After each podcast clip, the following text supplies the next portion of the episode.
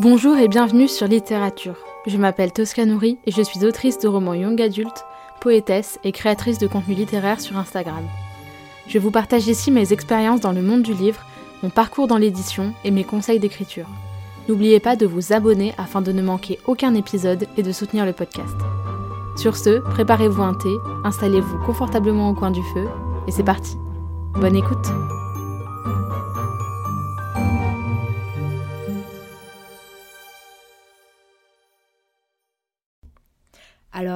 il avance ce roman Ça, c'est la question que l'on me pose tout le temps, et notamment en repas de famille. Bienvenue dans ce huitième épisode de mon podcast Littérature. Je suis comme d'habitude vraiment trop heureuse de vous retrouver, même si je suis assez fatiguée et que je suis malade. Donc, commençons par le commencement. Je vais aller très vite, vous le savez, je vais survoler la question parce que j'en ai déjà parlé dans les épisodes précédents et notamment dans mon premier épisode de podcast où euh, voilà, je, vous racontais un peu ma life et euh, ma vie euh, d'autrice. J'écris des petites histoires, des petites choses depuis que je suis petite. Alors, je vais pas vous dire que j'écrivais déjà des romans, des thrillers incroyables à 6 ans et demi. Non, vraiment pas. mais voilà, je peux dire que ça fait quand même très longtemps que l'écriture fait partie de ma vie. Et euh, je vais dire, mes premiers essais de romans datent de mes 12-13 euh, ans. Euh, mais je considère que j'ai vraiment commencé l'écriture de manière ben, un petit peu professionnelle en fait, à partir de 14 ans, donc avec mon premier roman qui s'appelle 1944 Résistance, dont je vais quand même un petit peu vous parler dans cet épisode de manière, on va dire, ponctuelle, parce que forcément je vais comparer le roman que je suis actuellement en train d'écrire avec celui-là. Euh, déjà parce qu'il y a des similitudes entre les deux, et puis parce que euh, forcément c'est ma seule référence. Donc 1944, j'ai écrit le premier tome et un peu plus. Et en 2021, en avril 2021, j'ai tenté de faire mon premier camp NaNoWriMo. Donc si vous voulez savoir euh, ce que j'en ai pensé et tout ça, je vous laisse vous référer à l'épisode numéro 7 sur le NaNoWriMo. et en fait, ça a été une expérience bah, clairement horrible et enfin horrible. Disons, on va dire mitigé, euh, mais en tout cas qui m'a un peu, euh, pas dire traumatisé parce que c'est un mot euh, fort et un petit peu trop galvaudé, mais ça m'a quand même un petit peu marqué, au point que j'ai tout mis en pause, tout mis en stand-by pendant un an et demi, durant lequel je n'ai pas écrit une ligne. En revanche, le 24 septembre dernier, donc le 24 septembre 2022, j'ai posé les premiers mots d'un roman euh, que j'avais en tête depuis euh, ben, plus d'un an et demi, puisque j'ai commencé à l'avoir en tête bah, au moment du NaNoWriMo, en fait, 2021, euh, je crois. Peut-être un petit peu avant, peut-être un petit peu après, mais en tout cas, l'idée a vraiment germé au mois de juillet 2021, où je me suis dit, il faut que j'écrive un, roman là-dessus, mais ça va attendre. Mais ça faisait déjà quelques semaines, quelques mois que c'était un petit peu, on va dire, dans les canaux. Mais alors, au bout de 2 minutes 44 d'épisode, la question que vous vous posez sûrement, c'est mais euh, il parle de quoi ce roman en fait?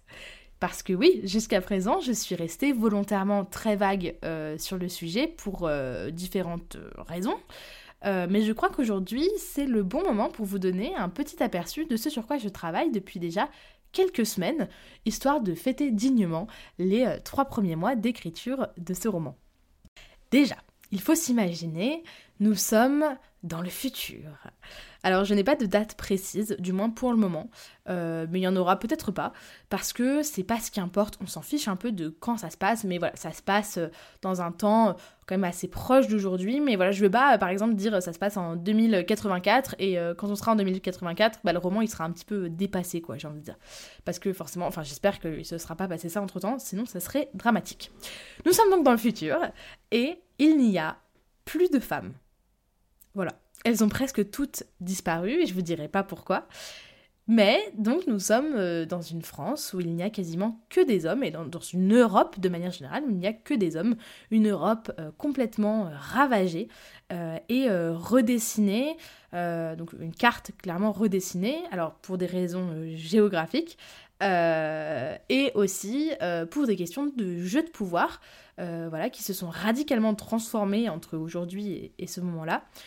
Il y a eu euh, des coups d'État, des guerres civiles, euh, des affrontements, des prises de pouvoir, enfin bref, vous avez saisi l'idée. Euh, c'est globalement l'anarchie. Et donc, dans cette pseudo-France, il y a une sorte de système de caste qui a été instauré et qui détermine le rôle et la valeur des hommes dans la société. Et c'est dans ce monde-là euh, que vit Edgar, ou Ed, comme j'aime bien l'appeler, c'est son petit nom, euh, qui lui a toujours vécu euh, un petit peu en autarcie avec son grand-père et qui a grandi en ne faisant que lire, regarder des films, regarder des séries. et tout ça, ça fait bah, qu'il connaît parfaitement notre monde, notre monde actuel, donc Netflix, Uber, Friends et autres Harry Potter. C'est pas du tout un secret pour lui, il connaît tout ça super bien. Mais par contre, voilà, et pareil, son grand-père lui parle du monde d'avant. Euh, donc comme je vous dis, ça se passe pas non plus à des centaines d'années d'aujourd'hui, hein, forcément, puisqu'il y a des gens qui sont, encore vivants, qui ont été témoins de cette époque-là. Euh, mais donc, il connaît rien de lui, de la société dans laquelle il vit. Vraiment, il, est complètement hors sol. Jusqu'au jour où euh, il est capturé par une milice qui est chargée par les autorités de faire rentrer dans le système tous ceux qui essayent d'y échapper. Un truc assez classique. Et à ce moment-là, tout bascule pour lui en tout cas.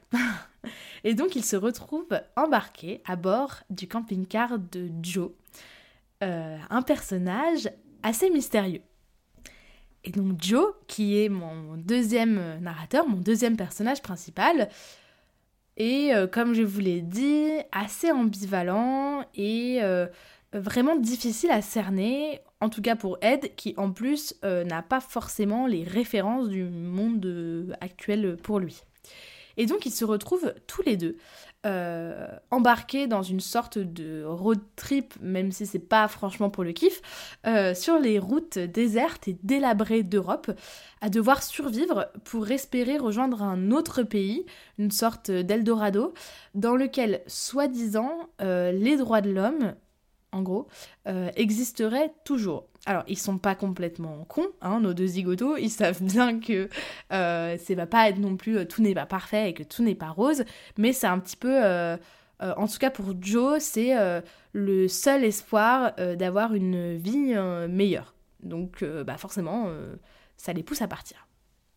Donc, clairement, il s'agit d'une dystopie post-apocalyptique young adulte, enfin ado young adulte, puisque mes personnages ont une vingtaine d'années euh, tous les deux.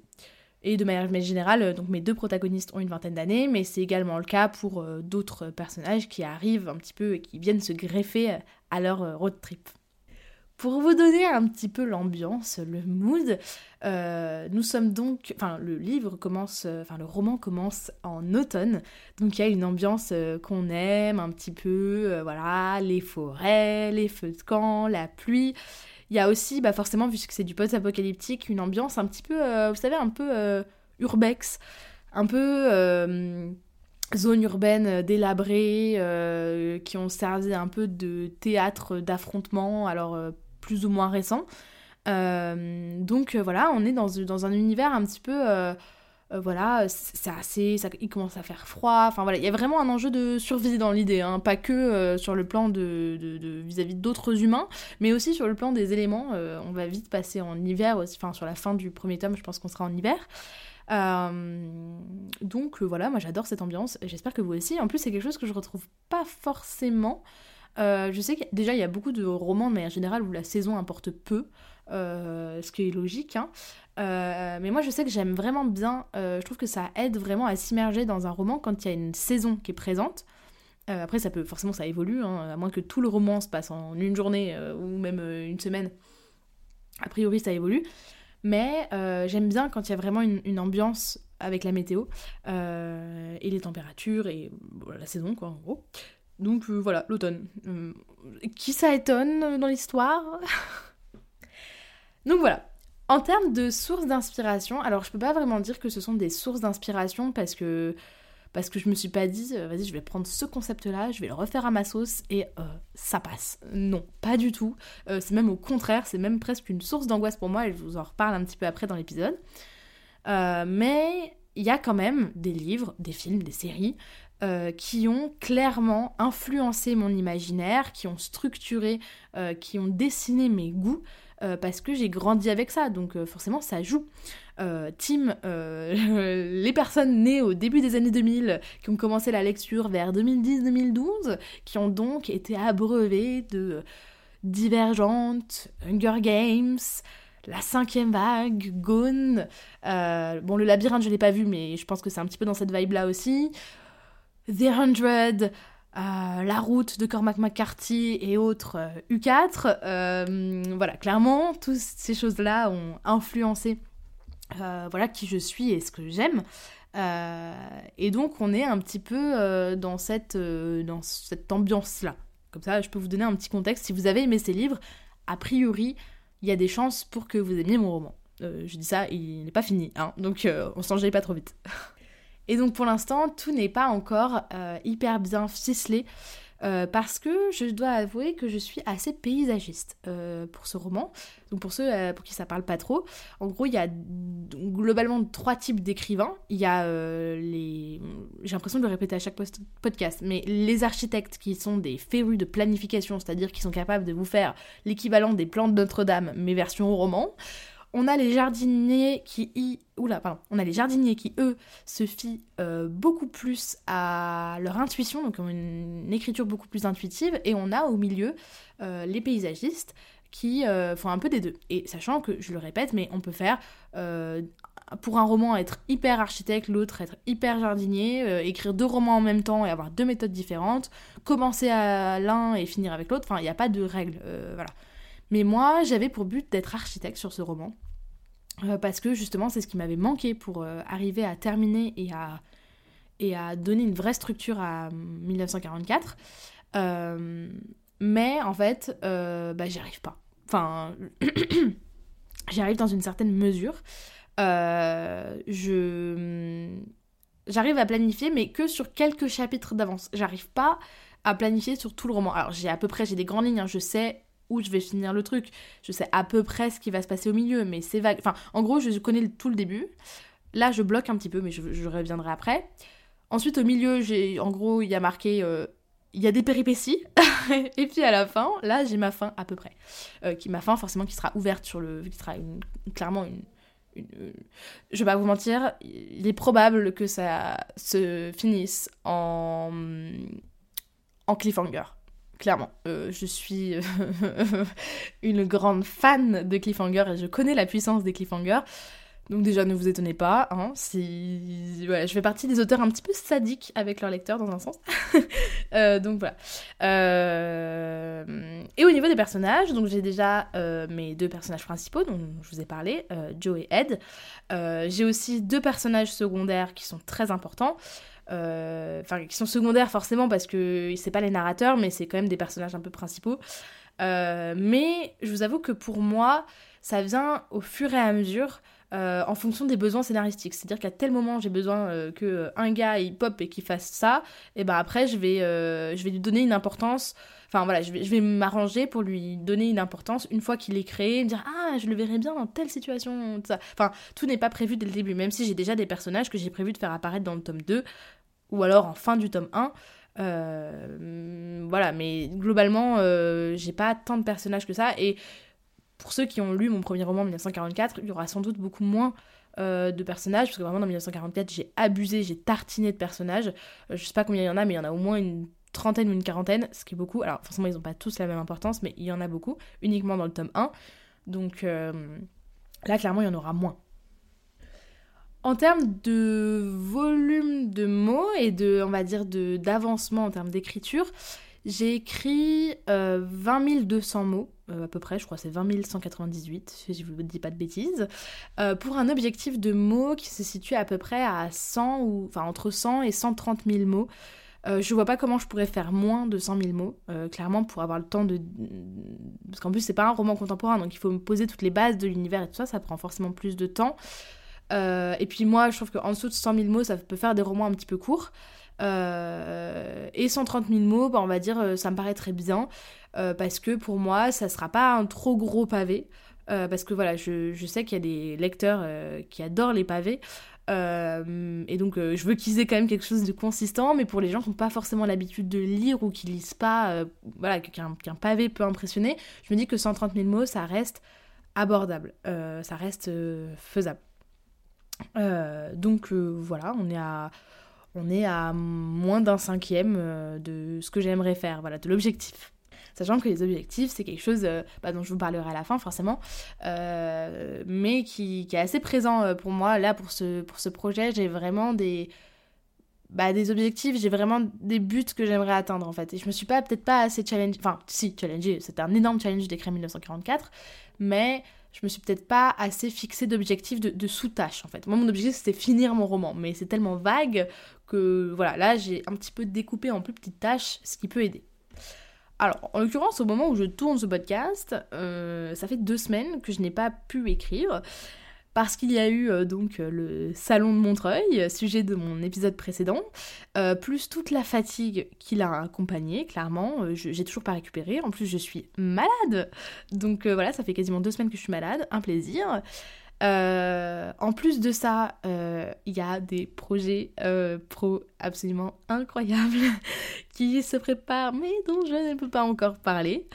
Euh, plus mon calendrier littéraire euh, sur Instagram, donc je fais gagner tous les deux jours euh, un livre qui me prend énormément de temps. C'est vraiment des, dizaines et des dizaines d'heures passées à envoyer des mails aux maisons d'édition, renvoyer des mails, organiser les posts, enfin prendre les photos, faire les, les, légendes, enfin après faire le tirage au sort, contacter les gagnants, contacter les maisons pour leur transmettre les coordonnées des gagnants, m'assurer que tout est bien. Enfin bref, vous voyez, c'est c'est très très très chronophage.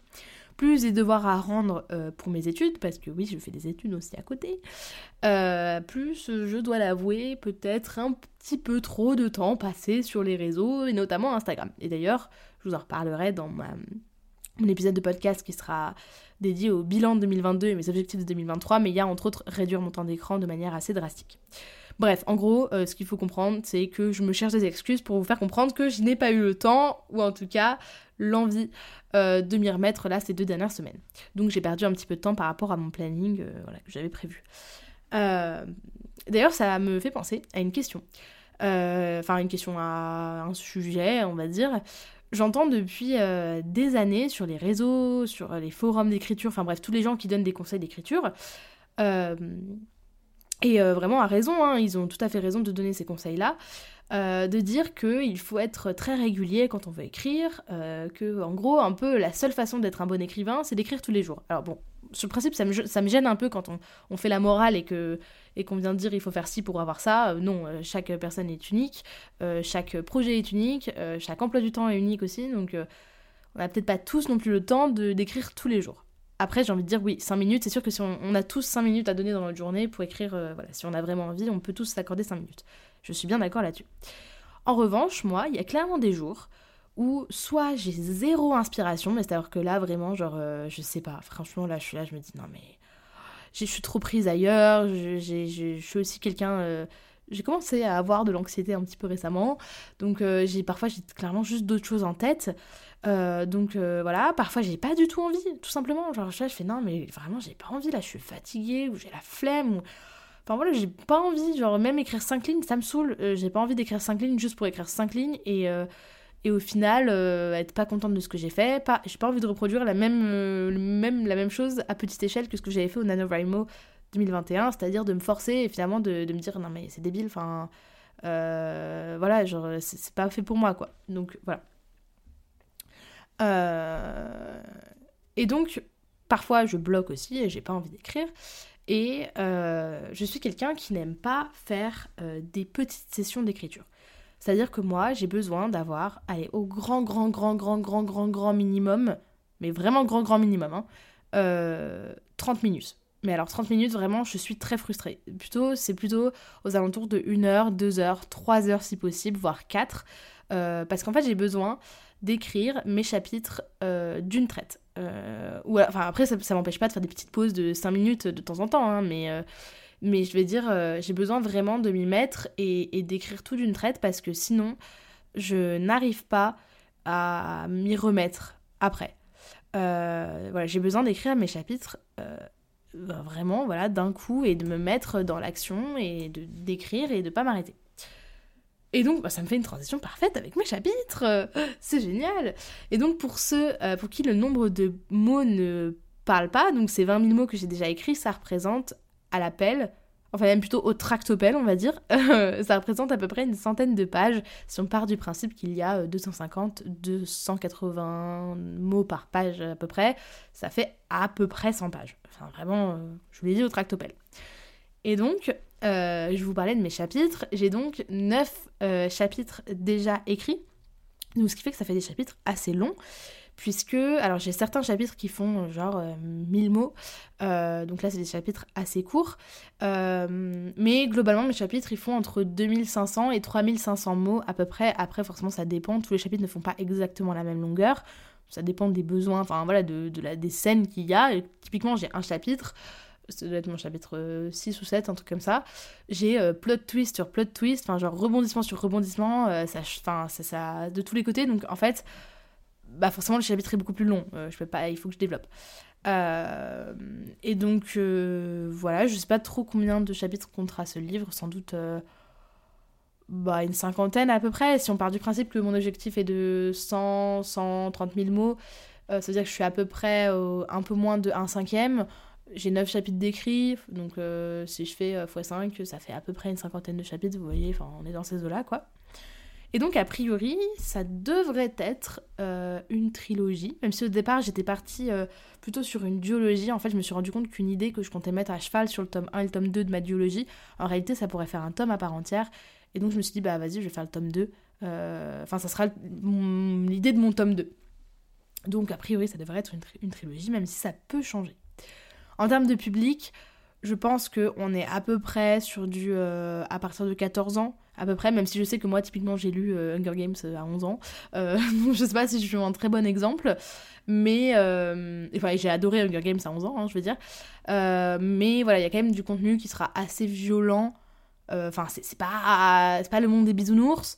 des personnages aussi qui ont vécu des choses pas ultra drôles l'un et l'autre. Donc voilà, forcément, c'est pas forcément des choses hyper faciles à lire. En revanche, euh, je vous le dis tout de suite, il n'y aura pas de spicy, hein, euh, clairement. Euh, je suis pas. Enfin, c'est pas le but en fait d'écrire. Enfin, c'est pas, ça pas forcément. Oui, non, c'est pas le but de mon livre. Il y aura un petit peu de romance en sous-couche, mais alors vraiment de manière très très légère. C'est saupoudré de romance, on va dire. Et encore, c'est un, un slow, mais alors slow, slow, slow, slow burn. donc c'est-à-dire que ça va mettre beaucoup de temps à venir et à s'installer. Euh, clairement. Hein, on n'est pas sur une histoire de coup de foudre. Euh, mais euh, voilà, donc pas de spicy, clairement. Ne vous attendez pas à ça. Si vous attendez ça, bah vous serez déçus. mais, mais un petit peu de romance. Mais voilà, c'est plutôt à partir Je mets le rating à 14 ans parce que, parce que je pense qu'il y a quand même des trucs un petit peu durs à lire. Ensuite, donc, quels sont les doutes et les difficultés que je rencontre depuis le début de mon écriture? Parce que oui, euh, il y en a, et alors, pas qu'un peu, on va pas se mentir. Ma première difficulté, et en réalité, c'est un petit peu celle qui conditionne toutes les autres, c'est la peur de faire euh, du déjà vu. C'est un petit peu le syndrome de l'idée originale.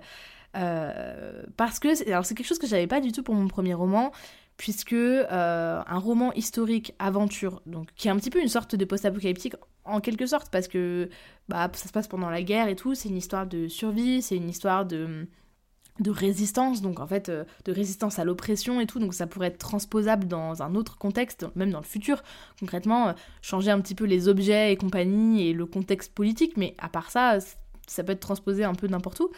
Euh, mais bah, c'est vrai que c'est pas quelque chose de très courant. Du young adulte sur la résistance française, il n'y en a pas des masses, voire Enfin, en tout cas, moi, j'en ai jamais lu. C'est pas hyper courant, donc j'avais pas trop ce syndrome-là. Et puis, euh, je vous avoue qu'à l'époque, j'étais pas forcément non plus dans l'idée. Euh, enfin, je savais que je voulais le publier un jour, mais ça me paraissait pas aussi euh, faisable qu'aujourd'hui. Ça me paraissait être un rêve complètement inaccessible. Aujourd'hui, ça me paraît beaucoup moins inaccessible. Enfin, ça me paraît toujours hyper compliqué, un chemin de croix, mais ça me paraît beaucoup plus faisable dans la mesure où je vois beaucoup de gens autour de moi dont c'est le cas, et donc je me dis, bah finalement, euh, si je me donne les moyens, si je fais des efforts, si mon livre est assez bon, bah, il y a des chances que ça se fasse un jour. Donc voilà. En revanche, dans euh, le post-apocalyptique young adult, là, on en a, et pas qu'un peu. Je vous rappelle les exemples de tout à l'heure, type, euh, type euh, Divergente, U4 et, autres Hunger Games. clairement, il y a de quoi.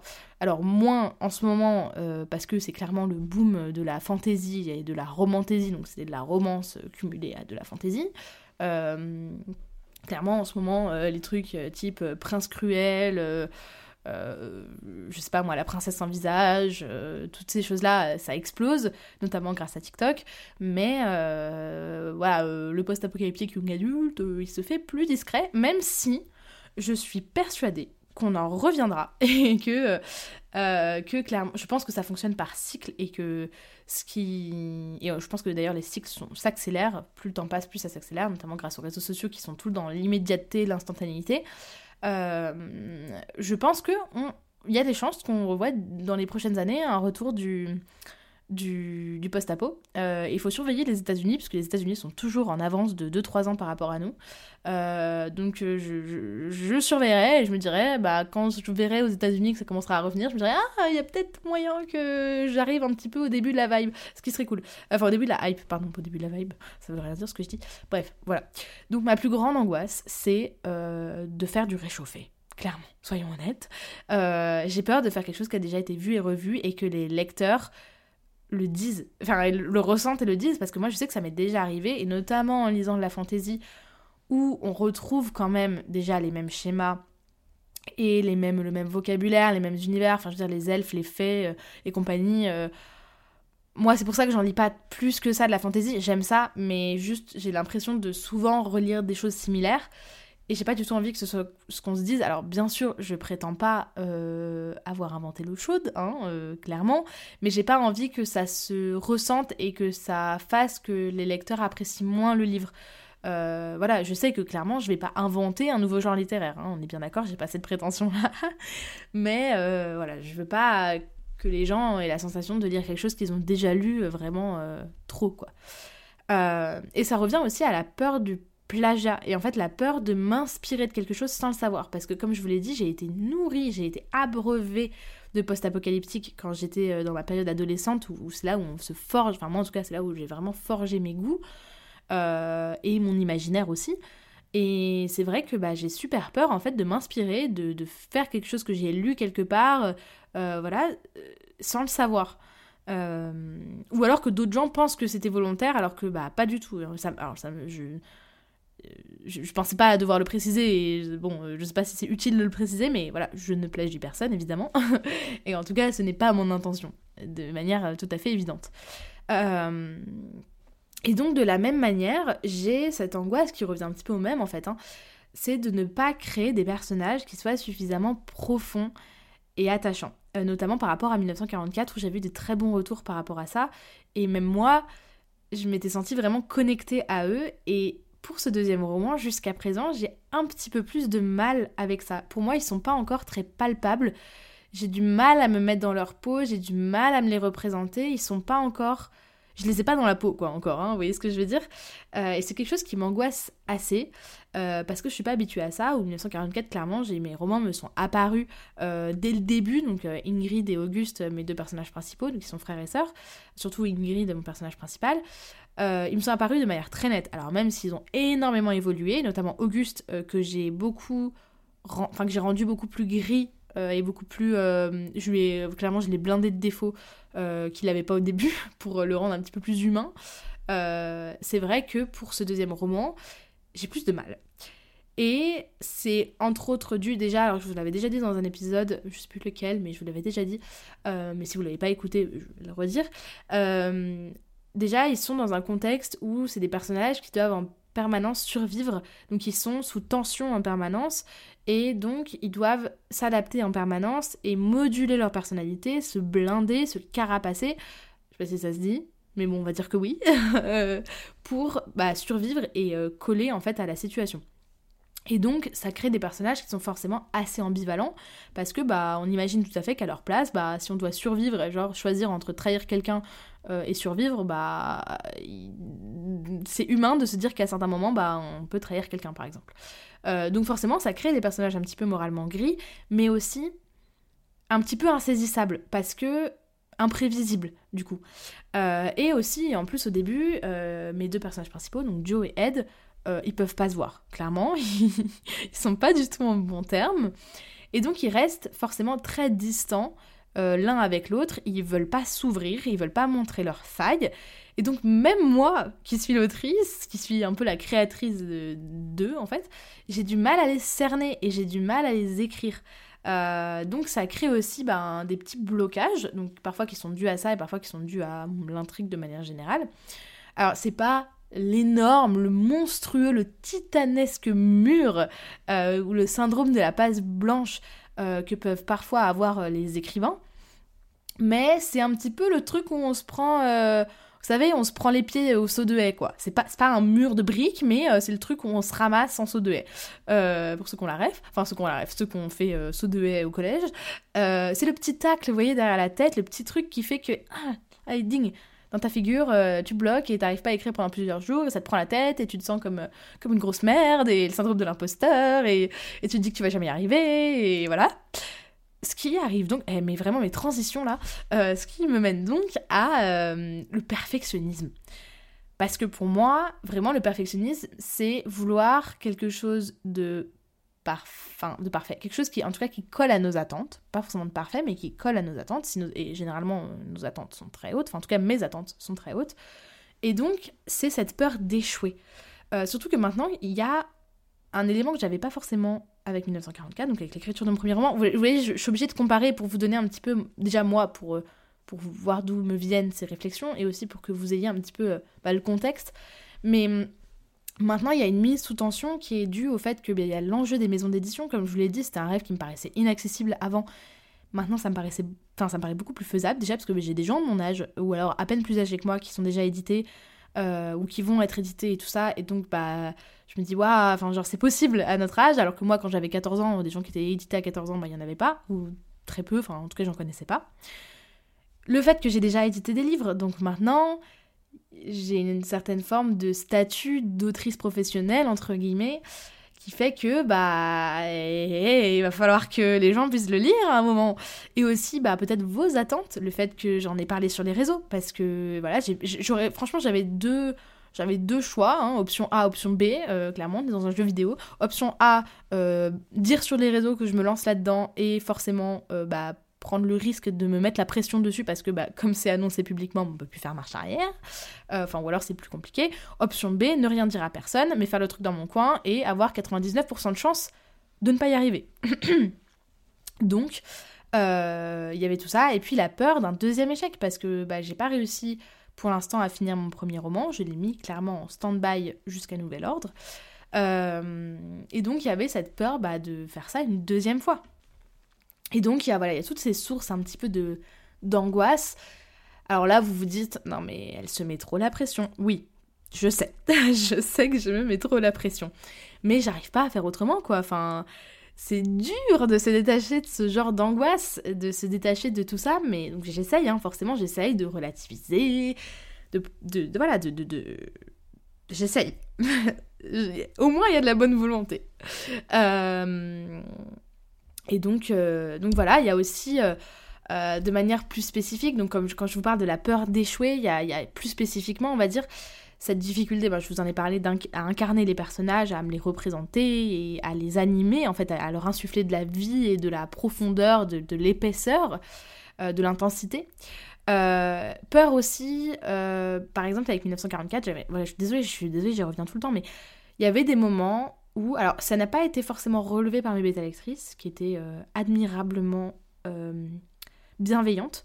Euh, mais je pense qu'il y a eu des moments où il y avait trop de longueur, des scènes qui n'étaient pas forcément ultra utiles.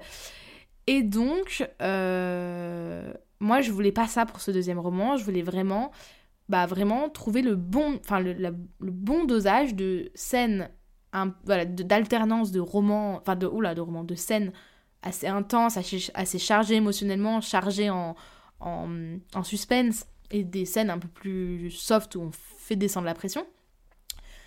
Donc, je vais pas dire que j'avais la, la prétention de vouloir écrire un page turner Euh, parce que, enfin voilà, hein, je suis qui pour dire que je vais écrire un page turner, ça c'est pas à moi d'en juger, ça sera au lecteur de dire si oui ou non c'est un page turner au moment où il sortira, s'il sort un jour, toujours.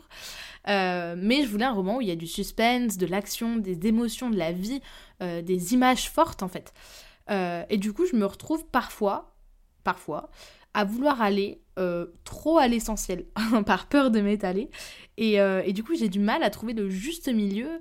Euh, après, c'est que ma propre analyse, hein, puisque jusqu'à présent, personne ne l'a encore lu.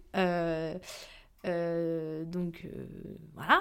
ce qui me pose également, oh ces transitions, mais vraiment, ce qui me pose la question de la difficulté d'avancer toute seule. Parce que autant Enfin voilà, auteur, c'est un métier très solitaire.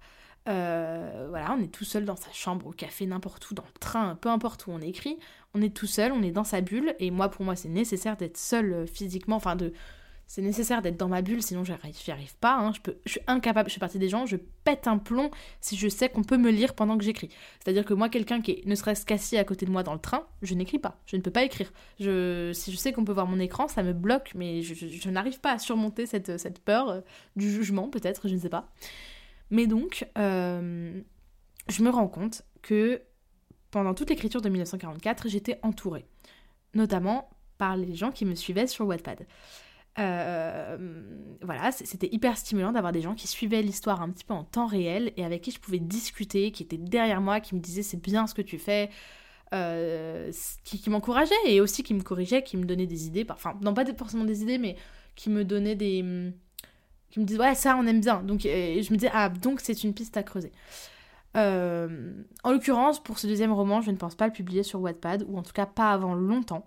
Déjà pour des questions de propriété intellectuelle. Si vous me suivez depuis longtemps, vous savez que j'ai déjà eu des problèmes avec ça, qui se sont finis en main courante.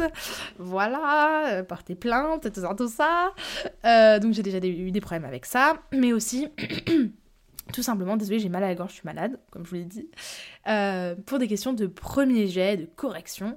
Euh, parce que, euh, bah, en fait, euh, si je poste sur Wattpad, je suis obligée de poster une version genre sans faute, enfin en tout cas ayant pour but de ne pas avoir de faute, une version retravaillée, réécrite, et ça c'est pas possible tant que je n'ai pas fini mon premier jet. Donc je me dis, c'est hors de question que je publie avant d'avoir terminé mon premier jet, ce que j'ai fait pour 1944. Voilà. Donc j'aimerais bien, j'ai ma bêta lectrice euh, Salomé, Shadow, euh, à qui je pense peut-être l'envoyer. C'est en réflexion depuis quelques temps. Ce sera sans doute, je pense en tout cas, la première personne à le lire. Ça, c'est à peu près certain. Après, voilà, je sais pas si je suis encore prête à le partager parce que pour l'instant, je crois que j'ai envie de le garder un petit peu pour moi et de. Voilà, c'est mon petit truc à moi, mon espace un peu doudou. Euh, donc voilà. Donc j'aimerais, en termes d'objectifs, si possible, que le premier, jouet, premier jet soit intégralement fini pour le mois de juin 2023. Alors, je ne sais pas sincèrement si c'est faisable. Euh, parce que, pour plusieurs raisons. Déjà parce que, bah, je ne sais pas, je peux pas dire, prédire. Comme je, je n'ai pas planifié, je peux pas être sûre que j'arriverai à trouver de l'inspiration à temps pour pouvoir euh, avancer comme je le souhaite. Et puis je ne sais pas à quoi va ressembler mon emploi du temps dans les premiers mois de 2023, notamment pour euh, des projets pro qui vont peut-être me prendre du temps et de la charge mentale, mais aussi euh, d'autres projets euh, perso, type vacances, week-end, sorties, je ne sais pas, autre chose, ainsi que scolaire. Voilà, je vais avoir des partiels, je vais avoir deux séries de partiels entre janvier et mai, donc voilà, c'est difficile à dire. Mais c'est l'objectif et c'est le cap que je me donne, c'est-à-dire je fais en sorte, j'essaye de me donner les moyens d'y arriver. Et si j'y arrive pas, je me dis le max du max, mais alors vraiment le max, max, max, ça sera fin 2023. Je, veux, je ne veux surtout pas que ça dépasse. Genre vraiment, euh, c'est hors de question que euh, je dépasse fin 2023. Je dis ça, mais oh, non mais eh, c'est la moi du futur. Écoute ce podcast et que ce n'est pas le cas, mais oh, je suis désolée Tosca du futur. Mais non, j'espère que, allez, on va dire, autoréalisation, je vais me convaincre, pensée positive, que je vais arriver à le finir pour le mois de juin. Et c'est possible, j'en suis sûre, si je me donne les moyens. Voilà, donc pour l'instant je n'ai pas encore de titre, je sais que vous l'attendez depuis le début, hein, ça. Vous voulez que je vous dise le titre Je n'ai... Enfin, j'ai une idée. Je n'en suis pas sûre du tout, parce que je pense que ça sera plutôt le sous-titre de mon tome 2. Il euh, y a des chances que ça se passe comme ça, parce que ça serait plus cohérent. Après, ça sera à voir déjà mois plus tard euh, comment avancera le, le, projet, le roman. mais, pardon, mais ça serait quand même plus cohérent. Donc pour l'instant, pas de titre. Mon titre c'est Roman 2. voilà. Et euh, bah voilà, j'attends euh, la visite de l'inspiration, euh, tel le Messie, qui tape à ma porte un de ces jours. C'est ça le titre. Mais donc voilà, mon objectif à court terme, c'est de profiter de mes vacances de Noël pour m'y remettre un peu plus sérieusement et passer le cap du chapitre sur lequel je bloque et qui, a fait aussi que j'ai pas pu écrire pendant ces deux semaines au-delà de la fatigue des projets Montreuil et compagnie. Je, je bloque un petit peu sur un chapitre.